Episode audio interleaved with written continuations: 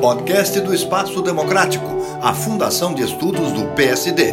Hoje com o economista Roberto Macedo. A população brasileira está envelhecendo e isso tem muitas implicações.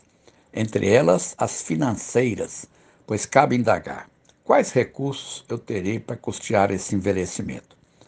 Não basta contar com recursos já definidos para custear a aposentadoria pois a vida ampliada traz um aumento de despesas. Por exemplo, doenças típicas da velhice se estenderão por um período maior e a necessidade de cuidadores também será ampliada na sua duração.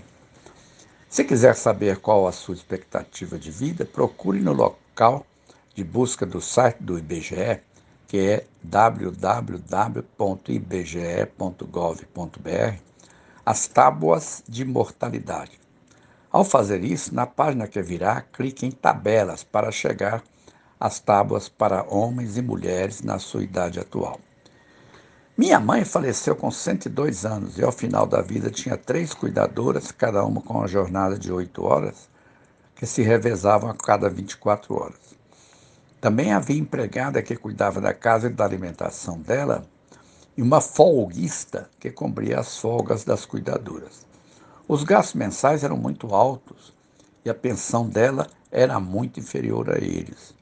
O que ajudou foi que dos seus sete filhos, três estavam em condições de dividir as despesas. Ora, hoje as famílias são menores. Sugiro que quem ouve este podcast reflita sobre as condições financeiras enfrentadas por seus pais e faça um exercício de imaginar as suas para saber se terá recursos suficientes e com quem poderá contar se isso acontecer. Entendo que o planejamento da aposentadoria e da longevidade pessoal deve começar o mais cedo possível na vida, pois na velhice será difícil reverter as condições financeiras se não foram bem planejadas no passado. Roberto Macedo, para a Fundação Espaço Democrático do PSD.